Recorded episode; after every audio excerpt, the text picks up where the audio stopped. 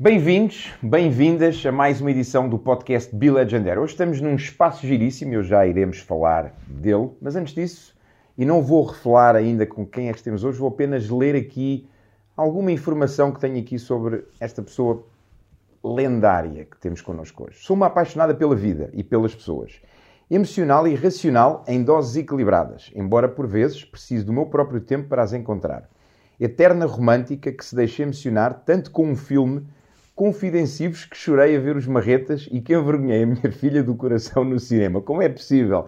Dizia ela entre ponto de interrogação e o de exclamação. Pois, nem eu sei. como, uma, como com uma história real. Movo o mundo para ajudar os que amo. Deixe sair da minha vida os que dela querem sair e apazigo o meu coração com o respeito pelas escolhas de cada um. Sou humana, muito, e verdadeira, talvez ainda mais intensa e sensível não é insensível, é sensível. No bom e no mau. De sorriso fácil, a simpatia é a minha musa inspiradora e o amor próprio de cada um de nós um dos meus desígnios. Tem na impulsividade um ponto fraco e na recusa de hipocrisia o mais forte de todos. Pouco tolerante à incompetência, já temos aqui algo em, em comum. Aliás, temos aqui mais coisas em comum, mas esta claramente. E à falta de respeito pelos outros. Pragmática e direta, problem solver, every day, every time. Se eu mandasse no mundo, todo o mundo seria feliz. Ingenuidade? Não. Voto mesmo é no amor.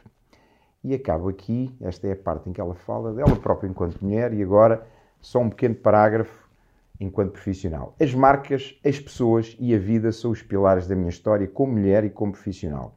E a forma como sinto cada momento que vivo com elas é sem dúvida o que me define. É isso que quero partilhar, os momentos que passo junto das marcas e das pessoas e a forma como sinto a vida com simplicidade, mas com toda a minha intensidade. Minha querida Cristina Amaro, muito obrigado por nos receberes aqui na tua casa, na da Empower Brands House, que está absolutamente giríssima. O Pedro depois vai captar umas imagens aqui, que está lindíssima. Muito obrigado. Muito obrigado por nos receberes aqui. Tão bom! o privilégio é todo meu. E agora, sabes, estava a ouvir-te a dizer assim: caramba, isto já foi escrito há um tempo e faz tanto sentido como na primeira vez que, que pusemos essas palavras no blog. Mas isso Bom. significa que foi escrito da alma e da Sim, essência. Exatamente, e que, é? e que as coisas se mantêm porque são as verdadeiras.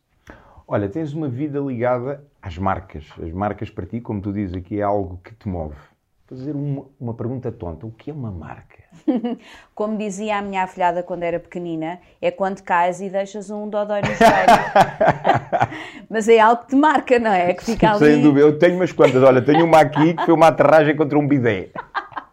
É, ficou quando era uma marca. ficou uma marca.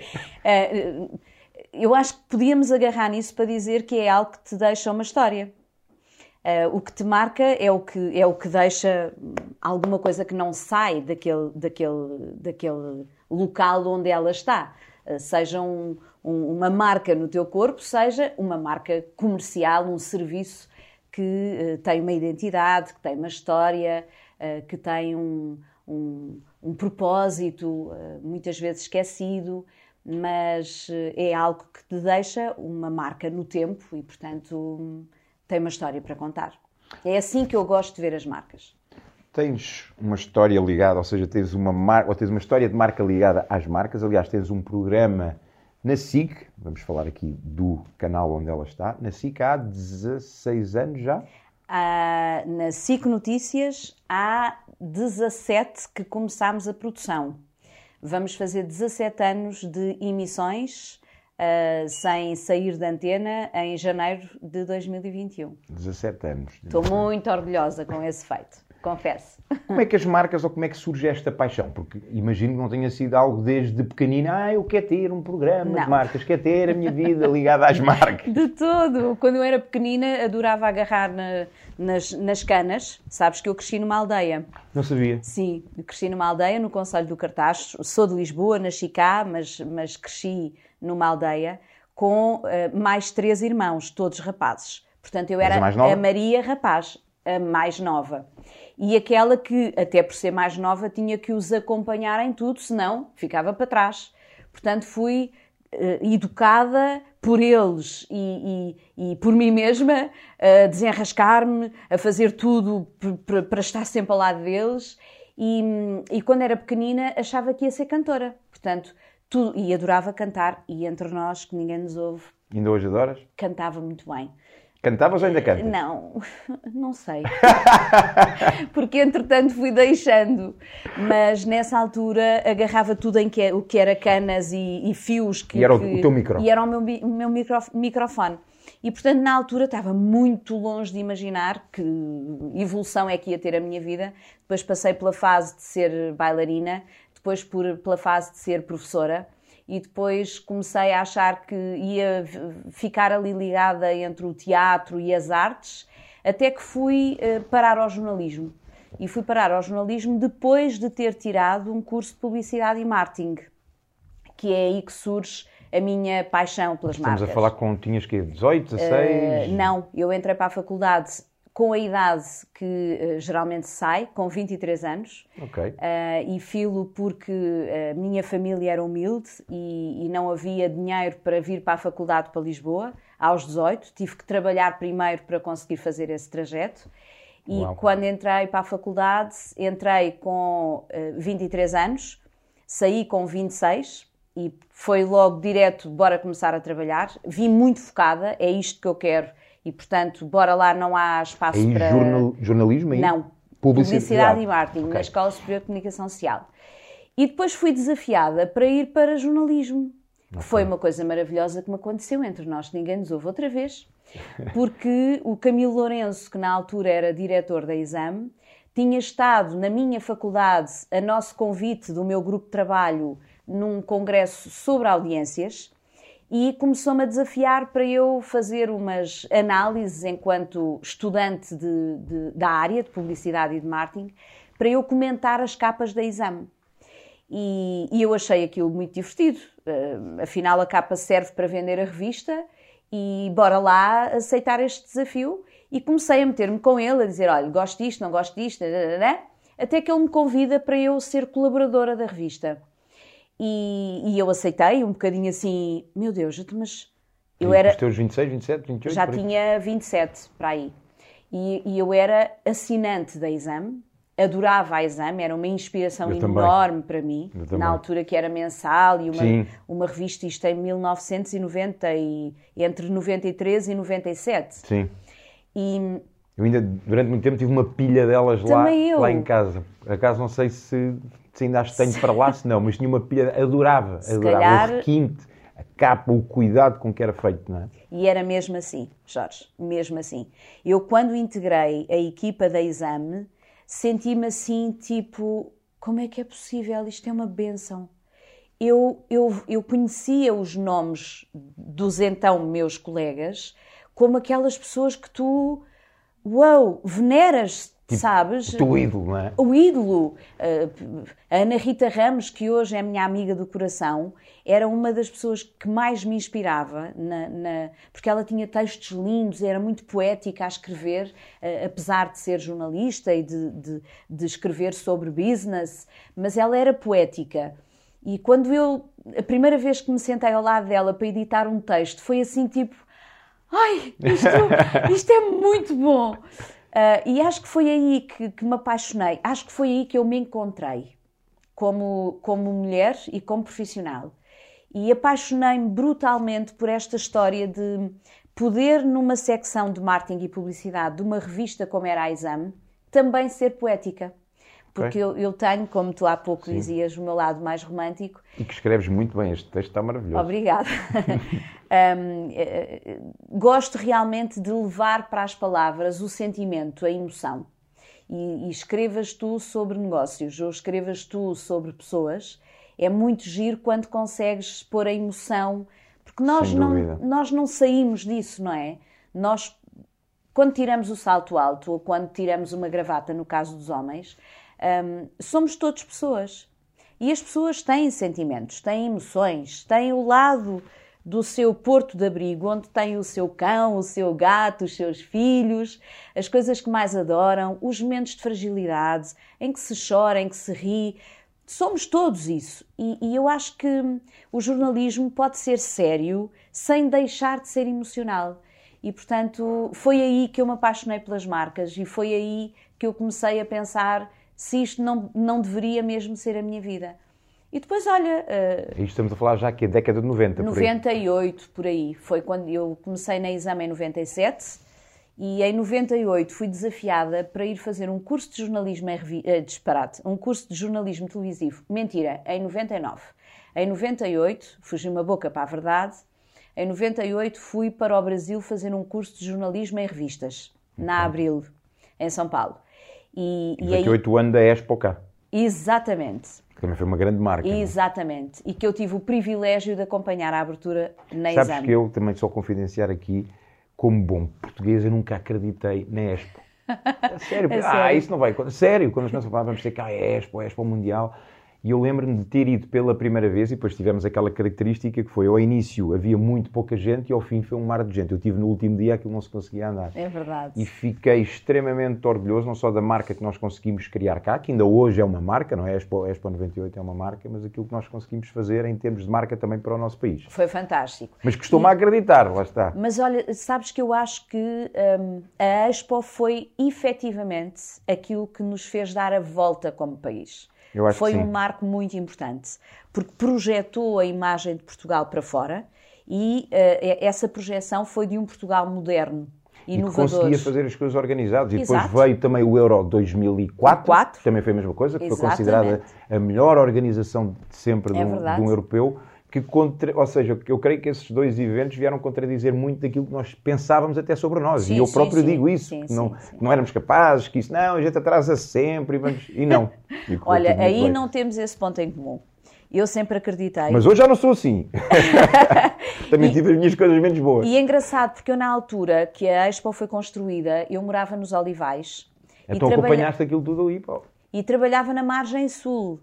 E eu ia todos os dias de autocarro para apanhar o barco para o Seixal. Uh, e, e, e, vi a Expo a, a ser construída. O que eu na altura sentia era como é que é possível isto estar pronto na altura que dizem. Portanto, nós ainda vamos andar de martelos e de preguinhos no último dia antes de. Eu partilhava dessa sensação também. mas, mas sempre acreditei que, que, que ia dar certo e que ia ser um grande projeto. Isso é verdade aí nós temos essa característica enquanto povo, não é? Também é uma marca nossa que é a marca do desenrascar, Sim. não é? A gente Sim. parece que não, mas depois pega num pionés e o pionés desenvolve-se numa árvore que vai ligar é um cabo e a gente, tipo qual MacGyver, consegue fazer as coisas mas acontecer. Mas isso também, também revela muito o que nós somos. Sem dúvida. Eu acho que dúvida. nós somos um povo, somos um país pequeno, somos um povo que cresceu com uma autoestima muito baixa se calhar até muito motivado por, eh, por termos perdido aquele elan da época dos descobrimentos, descobrimentos é? que nos fez cair num vazio a seguir. Que era o que já fomos e o que somos e, agora. Exatamente. Não é? e, e, não te esqueças que muito marcados por uma ditadura, Sim. que não te podes expressar, não tens liberdade e, e isso tem muita influência Sim, na um construção impacto. das pessoas. Um, mas depois começámos aqui a, a desabrochar um bocadinho e a perceber: espera, nós somos pequeninos, mas temos coisas muito boas e, como povo, eu acho que nós somos um povo muito interessante. Uh, aos meus olhos, a única coisa que, para mim, vale o que vale é menos boa em, em, nos portugueses é a inveja. Nós somos um, um povo maioritariamente invejoso. E isso uh, prejudica a nossa evolução. É uma pena. Porque se tu te se tu te eh, felicitasses, vibrasses com o sucesso, sucesso do teu outros. colega, isto era muito melhor. E nós não fazemos Mas é isso. algo que é cultural, sabes? Eu partilho exatamente disso e hoje em dia falo muito sobre a comparação versus admiração, não é? Porque a inveja vem da comparação, de eu me comparar onde eu estou, onde é que os outros estão, aquilo que eu faço, aquilo que eu sou e o que é que os outros fazem. E se nós conseguirmos trocar a comparação, e até hoje isso é exponenciado pelas redes, não é? E pelas marcas, lá está que a nossa marca que nós deixamos, a nossa, a nossa pegada virtual. Mas se nós olharmos, e é curioso que tu em Espanha vês muito isso, aqui ao lado tu vês muito isso. Alguém que vê alguém com sucesso diz assim: Não, espera aí, ele está a ter sucesso, ele está a ter. O que é que ele está a fazer? Deixa-me deixa perceber o que é que ele está, porque se ele conseguiu, eu também consigo. E nós cá não, nós cá temos, mas eu lembro-me disto mesmo enquanto, enquanto miúdo e até ouvir dos meus próprios pais. Ah, ele está, isso, é, isso há de ser pai qualquer coisa, isto é, isso é um esquema, não é?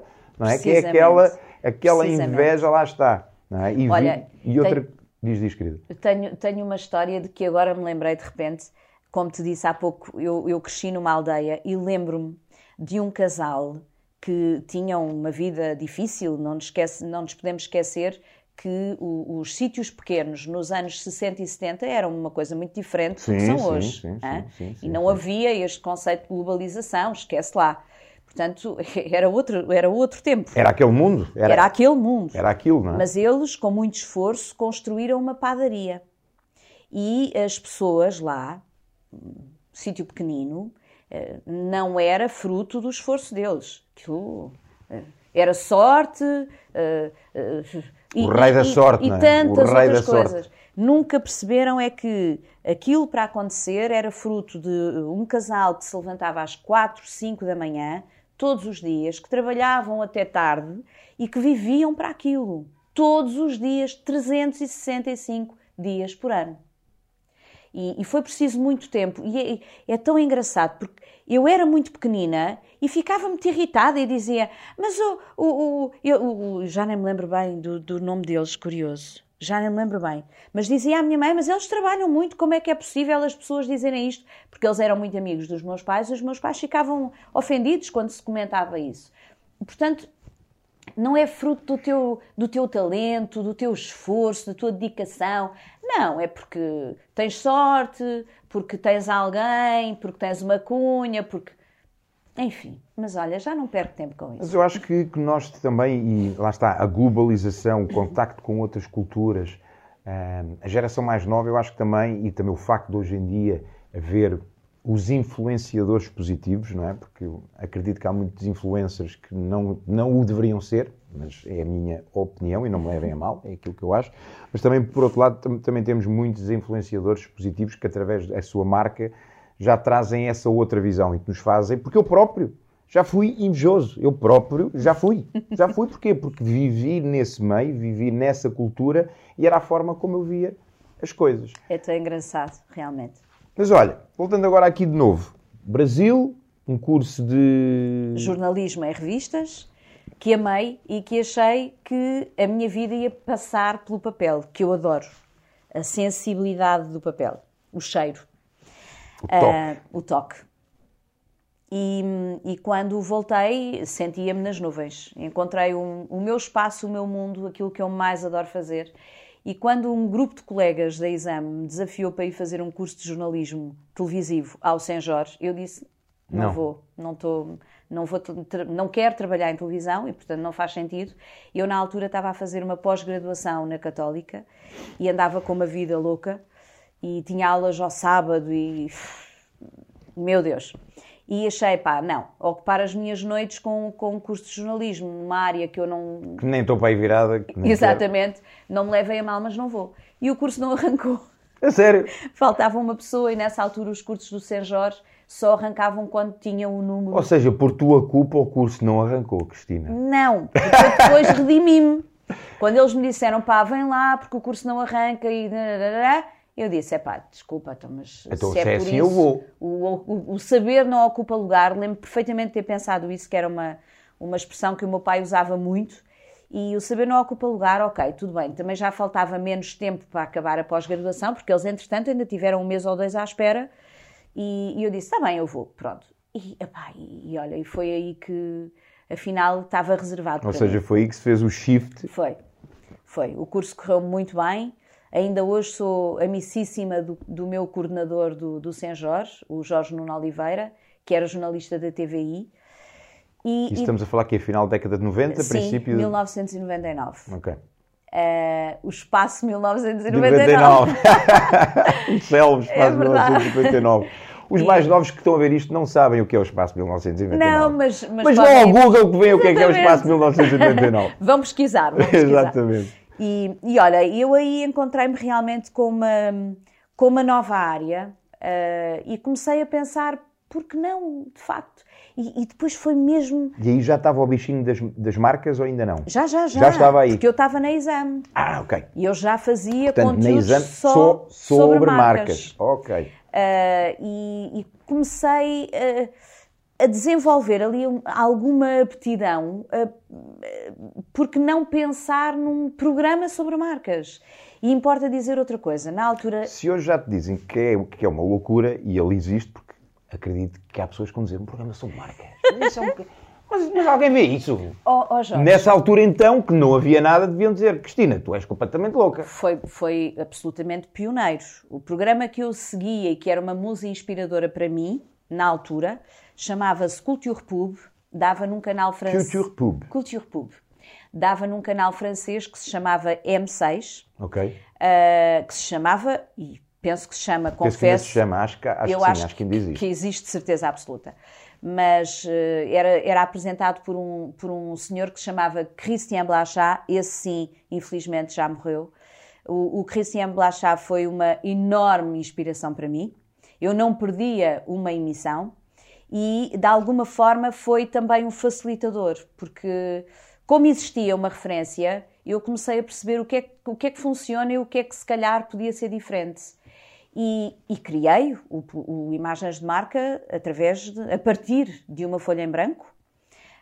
Um, é uma autoria minha, de que muito me orgulho. Uh, o nome é meu. Uh, e quando comecei a desenhá-lo, comecei a perceber: pá, isto até pode ser divertido. E, e- e- é incrível a vida realmente. Sabes quando as coisas acontecem? Porque tem que acontecer. Veio a Portugal o chefe de redação do Culture Pub, o Olivier Domergue. Ah, e nesse dia, a pessoa que ia fazer a entrevista ao Olivier Domergue ficou doente. Foste tu. E fui eu, em substituição. Foi sorte. Aí foi. Ou não, porque já estavas nessa direção, não é? Portanto, já estavas. Sabia quem era o Olivier Domergue, sabia o que era o Culture Pub, sabia o que era o M6. Portanto, eu fui fazer uma entrevista que estava planeada para 20 minutos e tive duas horas com ele. E quando saí do Hotel Dom Pedro em Lisboa, ali na zona das Amoreiras, houve uma voz interior, literalmente, que me disse: Cria o teu programa. E eu fiquei, pá, incrível, lembro-me tão bem disto. Tipo, ai que disparate, de onde é que isto veio? Estou a ouvir coisas. Foi a primeira vez que eu senti qualquer coisa, um impulso interior. Ahm, e aquilo nunca mais me saiu da cabeça. Pá, e até que comecei a, a deixar a minha mão soltar-se com uma folha em branco. E começou a surgir. E um dia agarrei naquele papel e fui ter com o meu coordenador do, do Senjor e, e expliquei-lhe o que é que estava a acontecer dentro da minha cabeça. Ele disse: É pá, essa ideia é giríssima. Estamos a falar que é 2002, 2001. Ah, não, não, 2000. 2000? 2000. E foi virar do século. E ele disse-me, Cristina, ah, se tu conseguires pôr este programa no ar, ele nunca mais sai da antena. Eu nunca me esqueci destas palavras. Foi nas Amoreiras a tomarmos um café. E, e eu fiquei assim, tipo, epá, eh, bondade tua, por favor, quer dizer, televisão não é isso. Ah, mas eu sempre olhei para imagens de marca como um, um telejornal de marcas. Era um magazine que só fazia sentido se tivesse continuidade. Se fosse uma coisa de pouco tempo, eu não iria conseguir fazer aquilo que eu acreditava que podia ser o projeto. E lembro-me quando fui, o, o Imagens de Marca teve três anos para entrar em antena. Eu fiz centenas largas de reuniões. Deixa-me Vi- só. Para quem está aí desse lado e que pensa que as coisas são rápidas, porque isso é importante. E até toda a tua história, que vieste de uma aldeia, faculdade 23, eh, as coisas demoram tempo. Tudo aquilo que hoje é grande, e vocês depois vão ver imagens, este espaço é lindíssimo, tudo aquilo que hoje é grande começa pequeno. Três anos para o programa ir para o ar. Três anos, ok? Era só isso. Depois a gente vê as coisas aparecerem no Instagram e diz: Olha, apareceu de um dia para o outro. Três anos. Três anos com muitas desilusões. E centenas de reuniões. Centenas, de Centenas. reuniões. Centenas, mas a sério. Com muitas portas que, se fechavam e, e com muita gente eh, a dizer coisas que eu não gostava de ouvir. O que é que não te fez desistir? Sempre que eu desistia, abria-se uma janela. Do género, pá, já não aguento mais e chega, eu vou fazer Três outra anos coisa. são mil É dias, não é? São mais de mil dias. É muito tempo. É, o- é mais do que suficiente para tu desistires. E digo-te isto por experiência própria, porque eu senti-o muitas vezes. Mas sempre que eu dizia acabou, havia qualquer coisa que era um sinal claríssimo que não era para acabar. E, portanto, aquilo que aconteceu é que o programa estava eh, a ser desenhado para arrancar com uma produtora eh, que eh, eu só percebi mais tarde que só queria trabalhar com a RTP. E, portanto, a, a- a espera era sempre RTP, RTP, RTP, que nada tenho contra a RTP, fica Claro. muito claro. A questão é que nós, efetivamente, não fazíamos parte da grelha da RTP. E era necessário considerar outras hipóteses. E não esquecer também que não, não existia televisão por cabo. Ok? Nós, em 2003, quando eu decido uh, ir falar com a SIC Notícias, filo, porque a 15 dias da estreia na 2, recebemos um fax, um fax, um fax, Ainda um fax. ainda um fax, Também há por aí gente que não sabe sequer o que é um fax, mas vão ao Google e vejam o que é um fax. recebemos um fax, que é outra memória que eu tenho na minha cabeça que, que, que, que é muito forte. Deixou-me uma marca. Lembro-me de, de o produtor dizer hum, é pá, não acredito, é pá, não acredito. E rasga o papel do fax e vem ter comigo. Os magazines da RTP2 foram todos cancelados. Nós estávamos a Tu já 15 estavas- dias da estreia. Tinha investido 5 mil contos na altura para eh, fazer, arrancar com o projeto. Éramos quatro pessoas, já tinha quatro bobinas gravadas. E aí eu disse, chorei babi ranho, eh, com uma das pessoas que hoje ainda está na minha equipa, a Maria José Martins, atual diretora criativa de conteúdos. Ela fez parte, conhecia no Senjor no curso de televisão. Eh, era uma voz da rádio que eu, pela qual eu me apaixonei, porque foi eu preciso de uma voz muito forte e a voz dela era muito forte. Uh, roubei-a para mim e depois, mais tarde, roubei-a à rádio para mim, porque ela começou só como freelance. E a Maria José Martins fazia parte da nossa equipa, chorámos juntas, abraçadas. Tenho imensas histórias com ela. Ainda ontem recordámos isso no dia dos meus anos. Uh, sentámos-nos à mesa a almoçar e dissemos: uh, este, este, Eu tenho que te contar isto.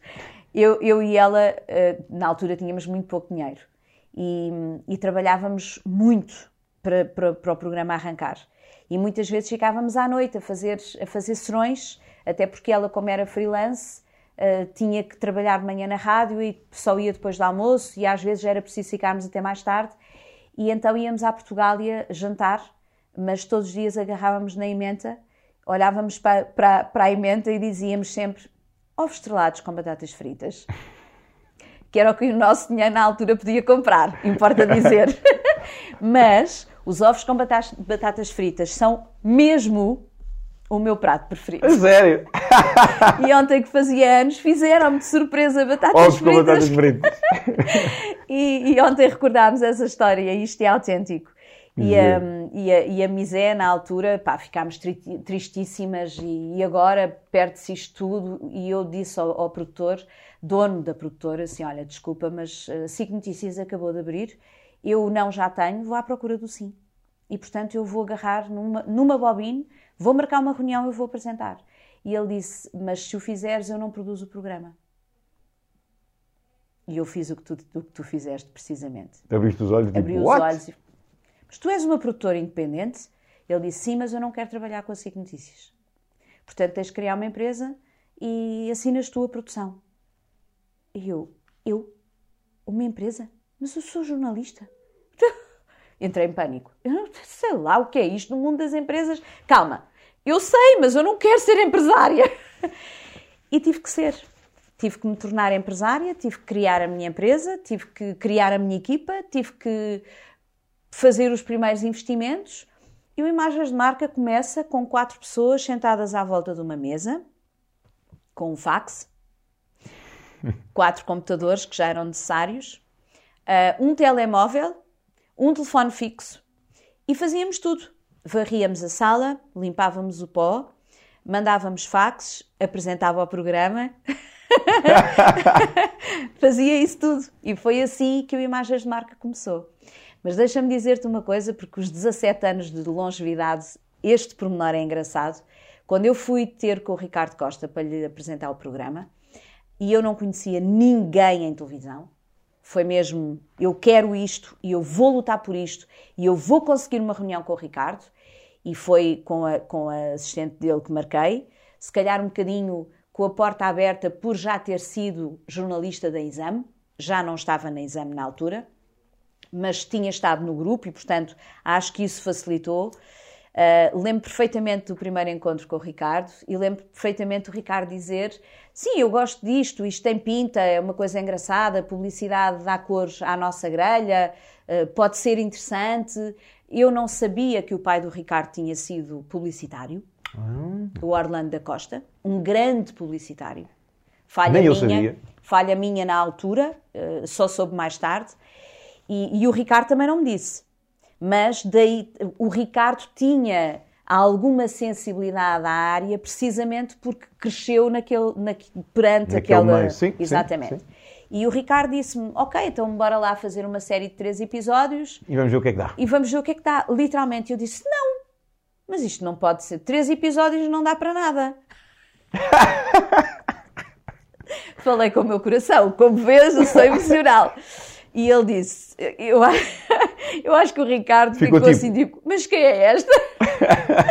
e ele disse-me: Ok, para já vamos fazer 13 e depois logo se vê. 13? 13. Porque o 13 é o meu número. Ah, é? É sério? Em televisão as séries começam sempre por 13 episódios. É sério? Porque são 3 meses. Ah. E, e, foi assim. Começou imagens de marca e depois uh, ele disse muito cedo para ir na terceira semana de antena para começar a pensar na segunda série. Foi assim uma coisa tipo Uau! Uau! Finalmente, três anos depois, não sei quantos é é verdade. E olha, e foi e continua a ser, e é um projeto tão apaixonante hoje como foi na primeira emissão que, que foi para o ar.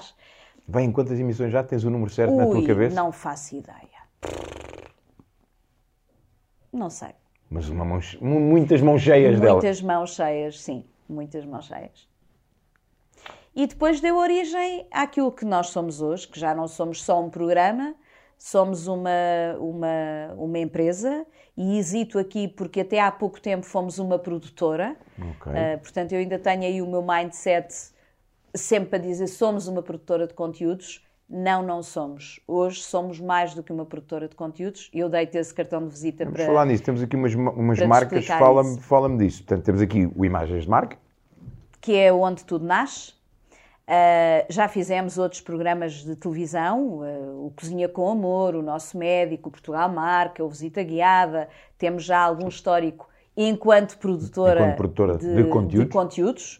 Temos uma área uh, de conteúdos para empresas, corporativa, institucional, um, e, e, entretanto, este, este projeto, quando decidimos apostar num novo nome para a nossa empresa e a tornar de Empower Brands House, foi porque percebemos que o nosso espaço de crescimento iria ser mais do que uma produtora. Isso existe, está cá dentro, faz parte do nosso ADN.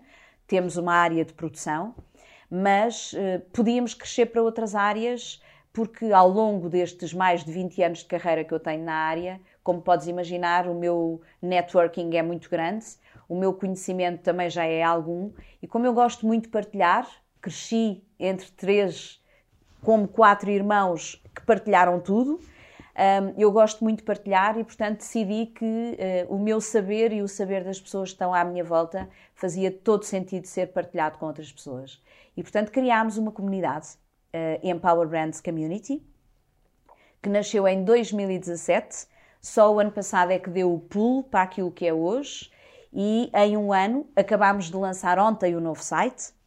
Uh, Parabéns. Obrigada. e, e, em menos de um ano já somos mais de 230 entidades uh, entre membros, subscritores, advisors.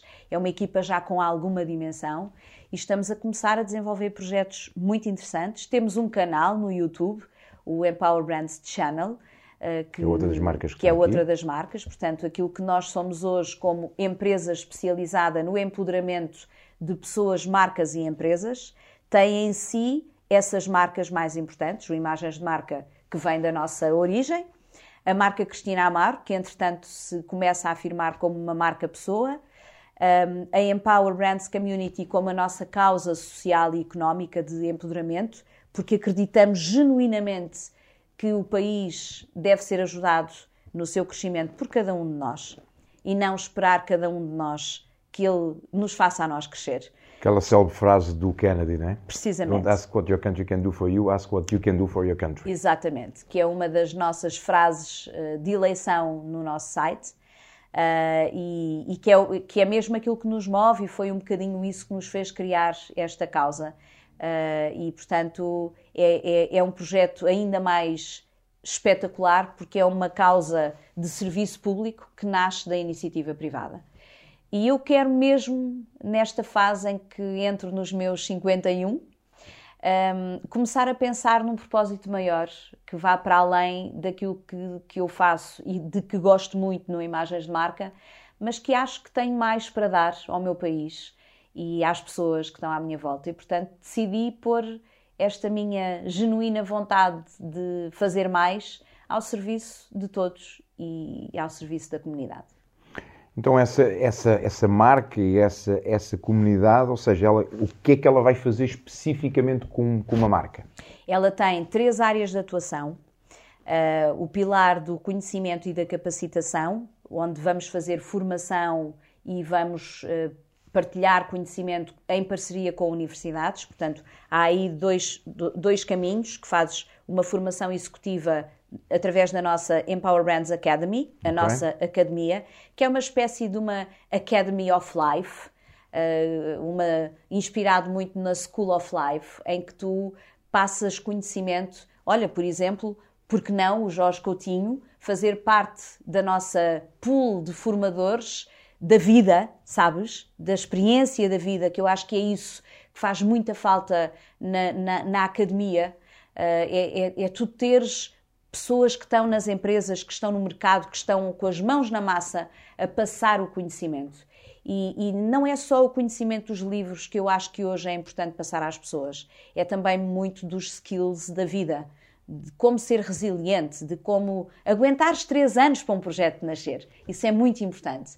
E, portanto, a nossa academia da, da community tem muito esse propósito também de ajudar as pessoas a fazerem esse trajeto e estamos a trabalhar com muitas pessoas numa lógica de, de parceria, de, de, de, permuta, de uh, vamos dar as mãos porque juntos somos mais fortes. Nós temos uma grande capacidade de comunicação e, portanto, conseguimos fazer proliferar uma mensagem de uma forma maior. Uh, e a academia vai ter esse propósito: passar conhecimento e capacitação uh, através de universidades com quem já temos parcerias, e estamos a falar de grandes universidades, como a nova SBE, o ISCTE, a Porto Business School, entre muitas outras, a Universidade do Algarve, etc., porque a nossa academia também pretende estar espalhada pelo país e não só centrada nos grandes centros. E depois tens outro pilar do networking e da, e da inspiração, onde vamos fazer muitos eventos uh, numa lógica de empoderamento e de inspiração das pessoas. Tivemos um agora em setembro, por exemplo, já tivemos vários ao longo deste, deste ano, tudo digital, porque o confinamento assim obrigou. Em setembro fizemos um com o Steve Leader, que é um americano super inspirador, que escreveu um livro lindo que se chama More Beautiful Than Before e que conta uma história de como é que o sofrimento nos transforma e nos faz eh, ser pessoas melhores. Conheço essa história. Acho que tu vais gostar particularmente deste livro, se o quiseres ler. Quero sim, Aconselho-te vivamente, é muito, muito, muito bom. E o Steve Leader foi nosso convidado de setembro, agora já estamos a, a preparar um novo momento para janeiro, com uma, uma, uma pessoa Online também. também? On... Ainda estás à espera? Ainda não decidimos. Okay. Provavelmente vai ser um formato misto, que agora também o digital é, é muito interessante um, mas também vamos convidar uh, uma pessoa uh, estrangeira para, para, para nos inspirar. Um, e não é porque em Portugal não existe, é porque nós gostamos de cruzar o que vem de fora com o que está cá dentro e valorizamos muito o que está cá dentro. Mas vamos fazer também um evento em, em janeiro. Um, e, e, portanto, essa área do networking e da, da, da, inspiração vai ser muito centrada em eventos presenciais, eh, digitais, o que for, não importa. E queremos fazer, vamos ver se 2021 nos permite, um The Gathering anual, sempre com o propósito de refletir sobre a marca Portugal. Acho que é muito importante nós também, através da nossa comunidade, termos um foco na, na marca país, porque se esta comunidade nasce para ajudar, fazer a sua parte na evolução do nosso país, contribuindo para a economia, uh, queremos refletir também um pouco sobre a nossa marca. E vamos ver se vai ser possível um The Gathering uh, ou não, uh, e aí não vamos abrir mão de ser presencial. Se for digital, não o vamos fazer. mas o seu tempo sim. dirá. E o último pilar, que é o da visibilidade e de relevância, onde está o channel e o imagens de marca, que no fundo são as nossas antenas para dizer ao mundo o que é que acontece dentro da comunidade e o que é que acontece dentro do nosso país, para levarmos as marcas de Portugal lá fora e para darmos o máximo de visibilidade às pessoas que as gerem, que as criam também, aos empresários, que são os donos das marcas, e portanto temos aqui os, os pilares muito acertadinhos e, contudo, muito arrumadinho.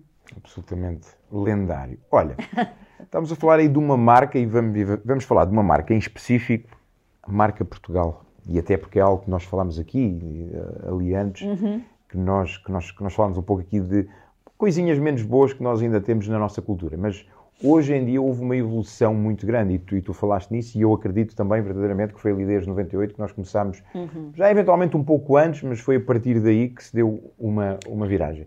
O que é que achas que nós hoje, enquanto marca de país, já temos e o que é que achas que ainda nos falta ter? Ou, ou que já temos, mas se calhar precisamos desenvolver ainda mais? Nós temos os chamados recursos endógenos que não podem ser melhores. Nós temos coisas maravilhosas que são nossas. São nossas. O nosso território é só nosso. E tu, no, no teu território, tens mar espetacular. Tens as melhores, algumas das melhores praias do mundo. Em toda a nossa costa, mas essencialmente no, no Algarve e no Alentejo. E isto é teu, não se copia. Falaste em aldeias, temos aldeias históricas, temos vilas históricas Exatamente. absolutamente lindíssimas. Completamente. Estou-me a lembrar de uma agora Piódão, que é uma coisa, parece um, é aquelas um, aldeias é um... de Natal, uma Exatamente. coisa giríssima. São cartões postais, não é? Uh, tu tens, tu tens uh, mar e serra com neve. Tu tens o melhor peixe do mundo. Tens um, um mar maravilhoso. Tens o facto de estar laranjas... na absolutamente deliciosas do Algarve. Que infelizmente se estão a abandonar um bocadinho porque então. a concorrência de Marrocos está a fazer aqui alguma moça na, na laranja do Algarve, o que é uma pena. Uh, e eu espero, deixo aqui o meu, o meu apelo ao, ao, aos nossos empresários do, do Algarve, por favor não façam isso, porque é como tu dizes, a, laranja do Algarve, Algarve Eu lembro-me sempre desde miúdo dizer, não, não, essa laranja não, eu quero é a do Algarve tu tens muitas coisas que são só, só tuas, só nossas. Uh, um, a cortiça, uh, o peixe, o azeite, o azeite, um, Manteiga o medronho. O medronho. Há tantas coisas que são só tuas e que não devem. Vinho, temos vinhos absolutamente deliciosos. Eu sou um apaixonado, um amante por vinhos. Portanto, é assim: Portugal tem muitas coisas fantásticas. A questão de Portugal é que tem aos meus olhos, acho que deve ser visto um bocadinho como mais gourmet do que massificado. Tu nunca vais ser uma China que produz em larga escala, porque não tens.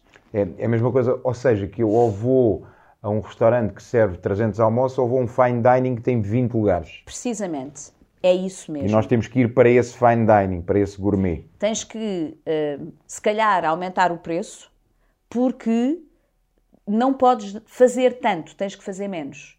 E valorizar o handmade. O, o, repara o que aconteceu com o nosso calçado. Era uma indústria falida. O calçado português hoje em dia é uma referência internacional.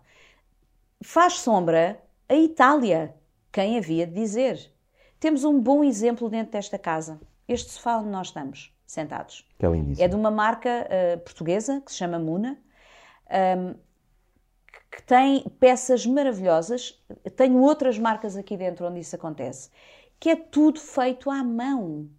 É, eu, Porque eu... No, no, no, teu espaço foste buscar só marcas portuguesas. Só Agora, marcas quando fizeste portuguesas. a renovação, estávamos a falar em off, que a Cristina aproveitou o confinamento para dar aqui um refresh, que está lindíssimo este espaço. Pedro, temos que depois fazer umas imagens aqui.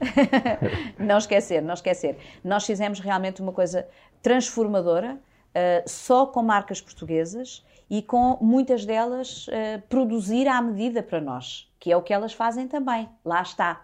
Isto é uma mais-valia de Portugal.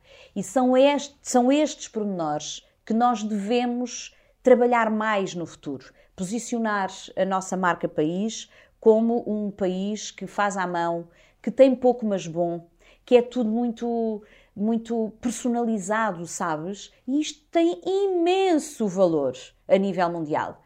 E não há. Portanto, é muito isto que, que aos meus olhos nós devemos fazer. A indústria têxtil que nós temos é fabulosa. Nós temos imensa qualidade. E temos que tirar partido da qualidade, não da quantidade. Fazemos pouco, mas fazemos muito bom. E temos de ter orgulho nessa. Uh, less, nesse less is more, sabes? Faz-nos falta isso. E portanto. Estava a ouvir agora a e concordo em absoluto contigo. Porque é que achas que. E lá está, e depois há outra parte. Ah, mas lá está, mas somos poucos. Ah, mas somos uh, pequeninos. Ah, mas a produção. Ah porque é que achas que continua a haver esse foco ainda que é um foco de escassez, não é? Em vez de ser um foco de abundância e de, e de criação, é um foco de limitação e um foco de, de escassez.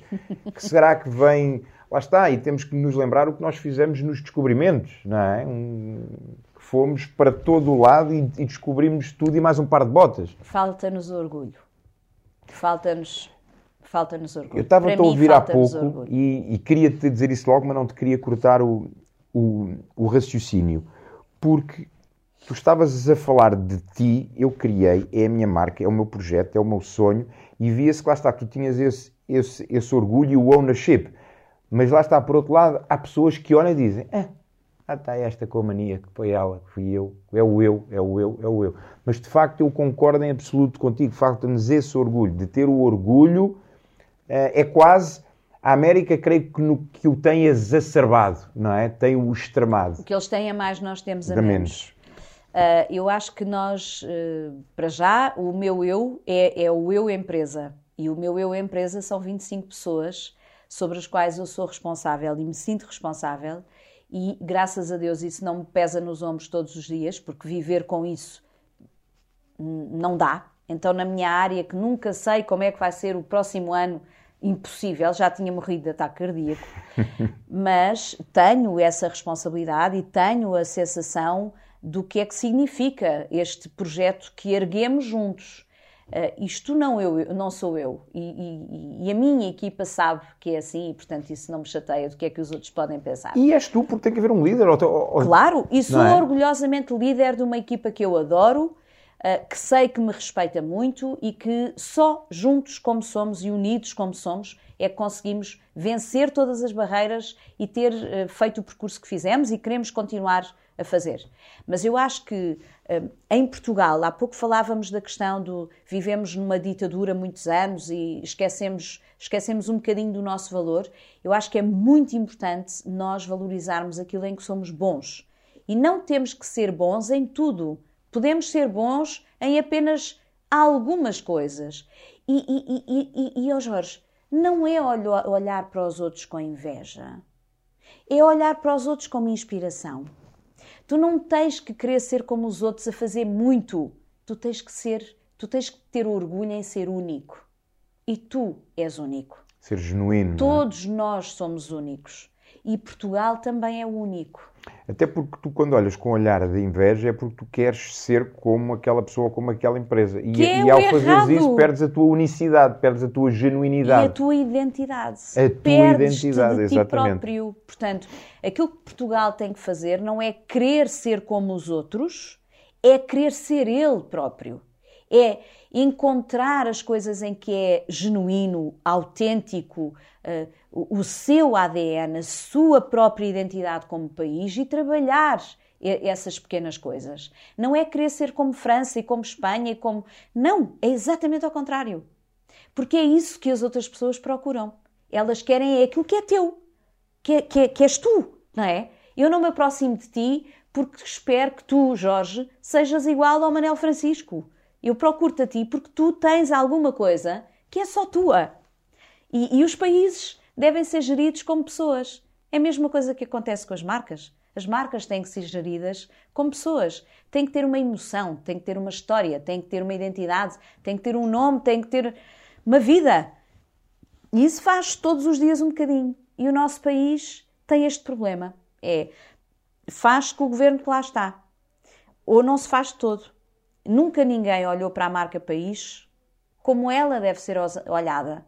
Como, como com, com o taking care, sabes? É um projeto de continuidade, com amor.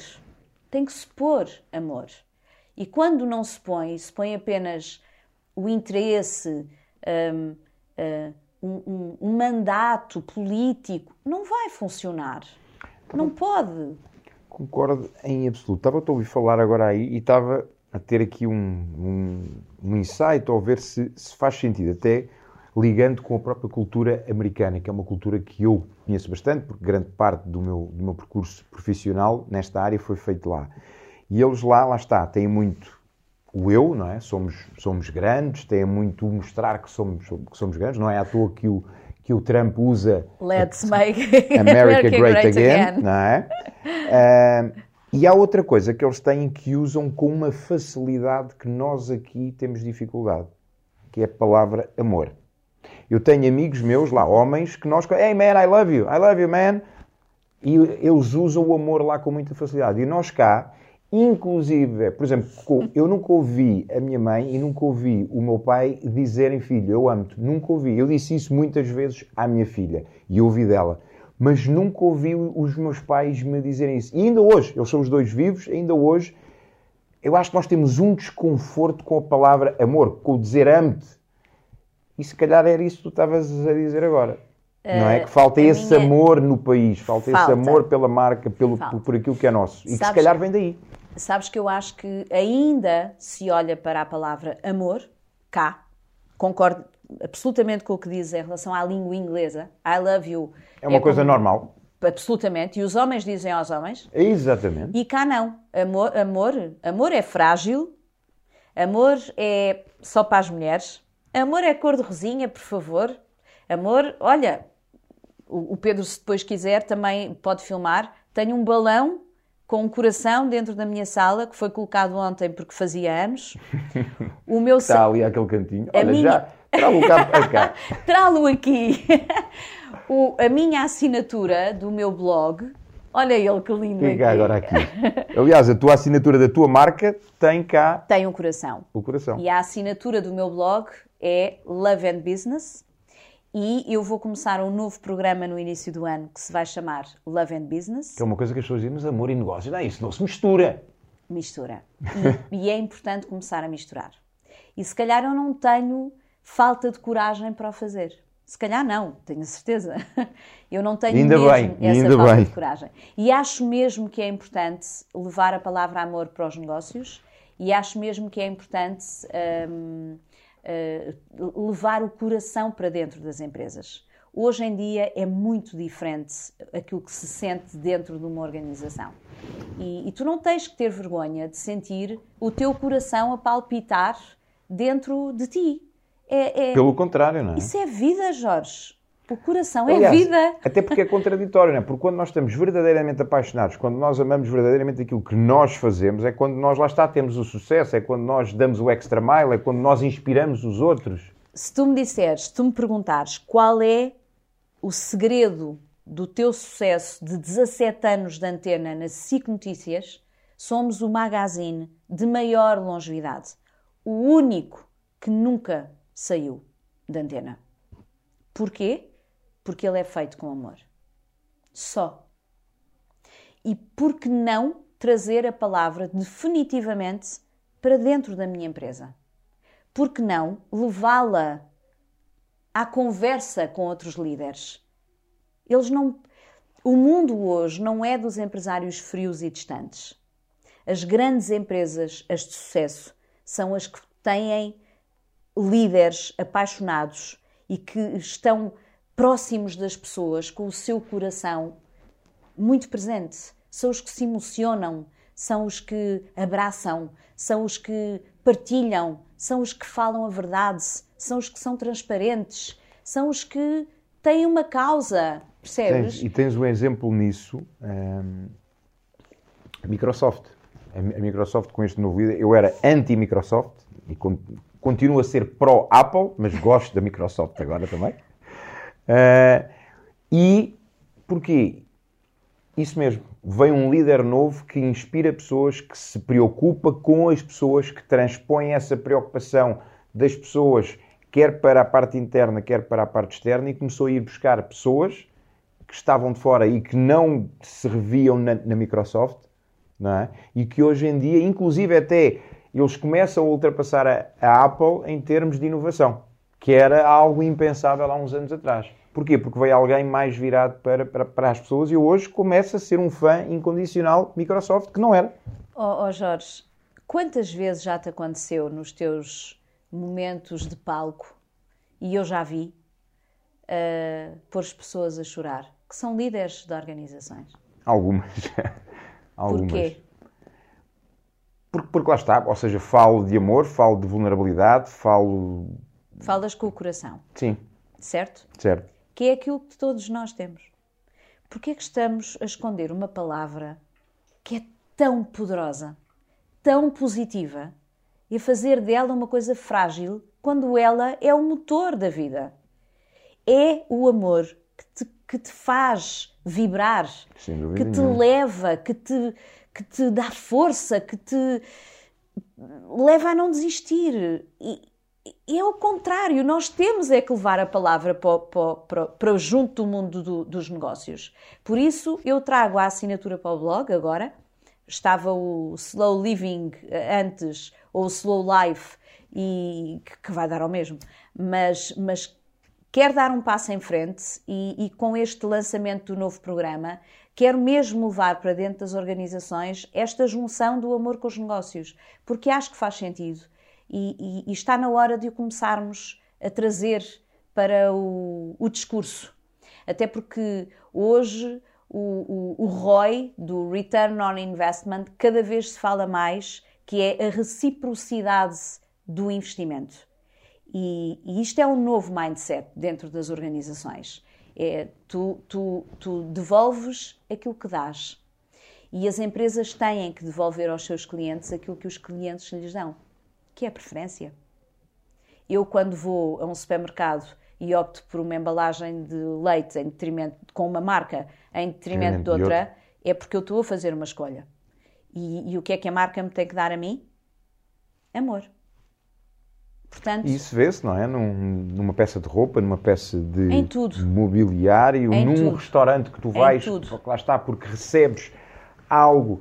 E eu, eu, sou, eu sou um foodie e adoro experiências e muitas vezes eu, eu digo isso. Já fui a, a fine dinings e que digo, epá, não, não vou voltar porque foi uma experiência fria, porque foi... E já fui a restaurantes de fine dining, também, que digo claramente que irei, que irei voltar, e já uhum. fui a restaurantes absolutamente normais, que aquilo que me faz voltar não é só a comida, mas acima é a experiência. A experiência. Que é dada pela forma como somos recebidos, pelo espaço, pela comida e, acima de tudo, pelas pessoas que nos servem. Exatamente. Por exemplo, há um, há um espaço que eu vou fazer aqui, publicidade, que é a Tasca do Celso. Que eu não conheço. Que, então, que vais... Recomendas? Que recomendo. Onde é que é? Vila Nova de Mil Fontes. Ui, bora lá. Que é a Tasca do Celso, que se come divinalmente bem, que tem vinhos, tem uma adega absolutamente genial. Eu já conhecia e depois fui lá com, com, com o Alexandre Silva, que ele chama-lhe, diz que é o, é o restaurante favorito dele, é quase a sala, porque ele tem, tem uma casa muito perto, que comprou por causa do Celso. Mas isto para dizer o quê? Que há, um, há uma pessoa lá dentro, que é o Zé, que te serve de uma maneira que tu dizes, é isto. Percebes? Ele serve-te com cuidado, a forma como ele...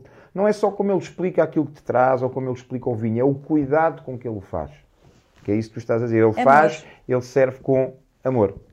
Ele não, apenas não serve porque está ali, não, ele serve porque ele ama verdadeiramente aquilo Exatamente. que faz, porque ele ama servir e porque ele serve com esse amor. E Portanto, por isso... Zé, muito obrigado por todas as vezes que nós fomos aí que cuidaste tão bem de nós. E, e vamos aí em breve. e, e por isso é tão importante as pessoas se encontrarem elas próprias. E por isso é tão importante a nossa academia dentro da nossa comunidade. Porque também queremos fazer isso. Eh, quando falamos de capacitação, também é ajudar as pessoas a encontrarem-se elas próprias, a perceberem qual é o seu propósito de vida. Quando tu tens um propósito de vida, tu sabes qual é o caminho que queres seguir. E, portanto, vais atrás do teu sonho, vais atrás do teu propósito. É o teu reason why. As empresas têm que fazer a mesma coisa. Elas têm que saber qual é o seu propósito. E as marcas ainda mais. E, e às vezes anda tudo um bocadinho perdido. Esta loucura de vida que nós vivemos dá-nos pouco espaço para pensar, para nos encontrarmos a nós próprios, para mergulharmos dentro de nós, para percebermos o que é que nos faz bem, o que é que nos faz mal, o que é que nos desconforta e o que é que nos tranquiliza. E isso é a base de tudo. Quando não o fazemos, estás fora de ti. E depois a gente, eu, eu penso que é muito também a necessidade dos números, lá está, às vezes o ROI, às vezes os, os números perante os acionistas, que nós acabamos por nos esquecer das pessoas que temos internamente e das pessoas que temos externamente. E o hum, Alexandre Silva, que teve num, num podcast agora há, há, pouco tempo connosco, ele tem, uma, ele tem uma frase que é: ele é muito cuidadoso com as suas equipas e ele diz que eu contrato pessoas, quando contrato pessoas para a minha equipa, eu contrato, eu, eu procuro a pessoa. Eu não procuro o bom profissional, porque uhum. a boa pessoa vai é ser bom profissional, o bom profissional nem sempre é boa pessoa. É verdade. Eu, eu costumo pensar que quando faço a contratação, estou a contratar não é para a minha empresa, é para a minha vida. Porque quando entram na minha equipa, estão a entrar na minha vida. Até porque, como eu sou uma pessoa que me entrego muito, um, melhor exemplo disso é eu ontem ter passado o dia de, de aniversário com, os, com, a, com, a, minha equipa, foi a minha escolha. Tinha saudades deles e, e, e apetecia-me estar com eles. Eles são a minha vida também. A minha vida profissional, as pessoas que estão dentro da minha empresa não são números, não são meros acho, colaboradores. Se nós formos analisar, nós passamos grande parte da nossa vida no nosso meio profissional. A é? maior é? Portanto, parte, fazem parte da nossa vida. A claro maior parte das horas do teu dia são a tua vida profissional. Portanto, se as pessoas que estão na tua empresa não são a tua vida, não estão na tua vida, algo aí não faz muito sentido. E, portanto, eu sou uma líder de muita proximidade. E logo as pessoas têm que me dizer alguma coisa, têm que me tocar, têm que eh, têm, que, têm que ser especiais de alguma maneira. E, e eu concordo plenamente com essa expressão do Alexandre. Uh, podem não ser os melhores profissionais, mas têm que ser boas pessoas. E quando são boas pessoas, vão ser bons profissionais. Concordo em absoluto contigo. O que é que distingue uma marca pessoal de uma marca de empresa? O que é, o que, é que distingue ou o que é que é, o que é que é diferente e o que é que é igual entre uma coisa e outra? Eu acho que é a comunicação uh, de pôres um, um, nome empresa ou, ou um nome pessoal. Porque a forma como tu uh, defines uma estratégia para, para uma marca pessoa ou para uma marca empresa, aos meus olhos, uh, é quase igual. Claro que o tom é diferente, quer dizer, a empresa não pode falar num tom tão próximo, tão, tão pessoal como uma marca pessoal o faz. Mas mas uma marca de uma pessoa, para, para ser uma marca, uh, tem que ter uma estratégia, tem que, ter, tem que ser pensada, tem que definir um caminho. E, e, isso é a mesma coisa que se faz com uma marca de um produto, de um serviço ou com uma marca corporativa. Portanto, eu diria que é o tom de comunicação que muda, uh, o que dizes, a forma como o dizes, mas o resto tem que ser criado um plano da mesma maneira. E da mesma forma, mais uma vez, e ligando aqui àquilo que estávamos a falar, da nossa marca, deste Portugal que, que eu amo, que, que eu tenho orgulho hoje de dizer. E eu também. E, e, uma, e uma, uma curiosidade, eu quando começo a ir para os Estados Unidos com mais regularidade, foi para aí em. Deixa-me ver, deve ter sido ainda antes de, da viragem do. Sim, foi antes de 2000. E eu lembro-me que eu falava Lisboa, eles Lisboa. What? What? Depois eu dizia In Spain? Portugal. Eu dizia, ah, Spain. Eu, não, não é Spain, é, é Portugal. E hoje, orgulhosamente digo que quando vou lá digo Lisboa, Portugal. Hey, Lisbon, I was there. Beautiful city, beautiful people, Repara. amazing food. Quando alguém toca o nosso país, seja Lisboa ou outra cidade, não fica indiferente.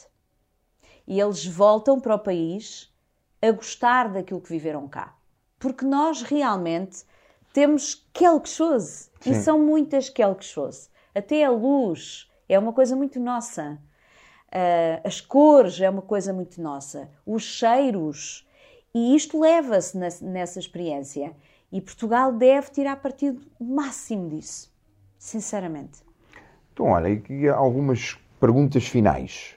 O que é que cada um de nós, e pegando naquela reflexão de Kennedy, não é? E que tu, O que que tu- cada um de nós pode fazer pelo seu O que é país. que cada um de nós pode fazer ainda mais pelo nosso país? Na Amá-lo. tua- Na tua percepção. Eu acho que assim, de uma forma rápida, sem refletir muito, Amar de forma incondicional. amar, amar é cuidar. Amar, para mim, é cuidar. E cuidar passa por muitas coisas. Por gestos tão simples quanto não deitares uma beata para o chão.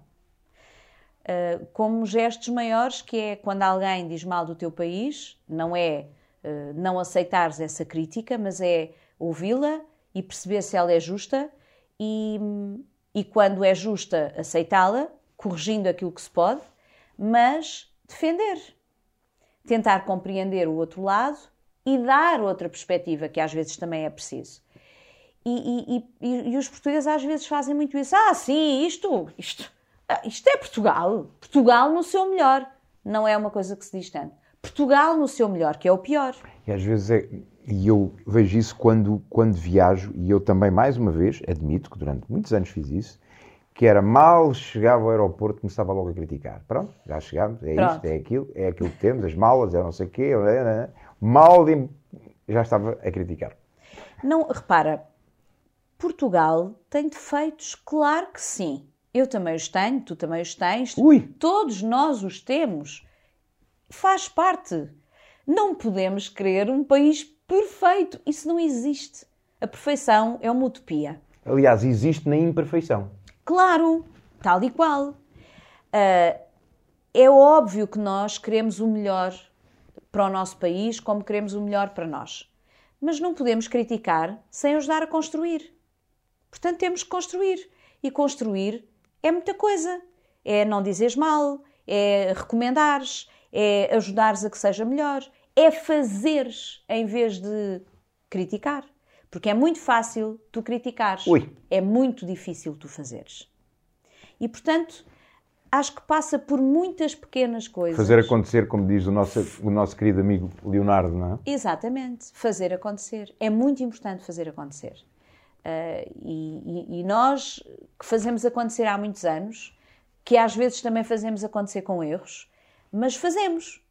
Estás a ver? Aquilo que nós temos feito é construir. E eu acho que se todos fizéssemos um bocadinho mais essa construção de um Portugal que nós queremos que seja mais moderno, mais inovador, mais humano, mais emocional, temos tudo para dar certo. Portanto, depende de nós. Olha, última questão que eu normalmente faço aos nossos convidados.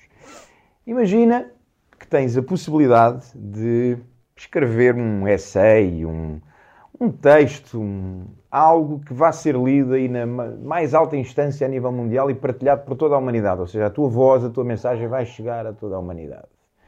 E que seria qualquer coisa como a partilha de três conselhos, três aprendizagens tu gostarias de deixar como legado para a humanidade. O que é que seriam esses três conselhos, essas três mensagens? Amem-se mais e dentro do amor está o respeito. Porque acho que é muito importante as pessoas se respeitarem mais. Porem-se mais no lugar do outro. Mais Perceber- empatia. Perceber, tu estás a fazer isto porquê? E como é que eu reagiria? Portanto, amor para mim tem essas coisas. Digam mais a verdade, que acho que é muito importante se falar a verdade. Ahm, e se calhar hum, sejam mais pacientes. A paciência também tem muita coisa lá dentro. A persistência, a resiliência, uh, a compreensão. Eu acho que faz, fazem falta estas, estas ideias mais gerais. O falar a verdade, uh, o ser paciente e respeitar os outros, cuidar dos outros e amar os outros. Diria isso. E eu assinaria em baixo. Minha querida, muito obrigado por este Obrigada, bocadinho. Espero que a minha sala cor-de-rosa te tenha inspirado. Muito, muito, muito. Adorei. Foi de facto inspirador. Muito, muito obrigado por teres partilhado aqui este, este teu momento connosco, nos teres recebido aqui nesta casa lindíssima. E eu não vou, não me vou alongar mais, só repetir, amem-se mais, digam a verdade, a verdade às vezes dói mas é um doer bom porque é melhor doer pela verdade do que pela mentira e a mentira tem perna curta. e a última foi. Paciência. Paciência! Por isso é que eu não me lembrei, porque é algo que eu estou a trabalhar em mim que não é natural. e tenham mais paciência. E falando nisso, tenham paciência para esperar até ao próximo episódio do nosso podcast Be Legendary. Beijo a todos, obrigado, até já.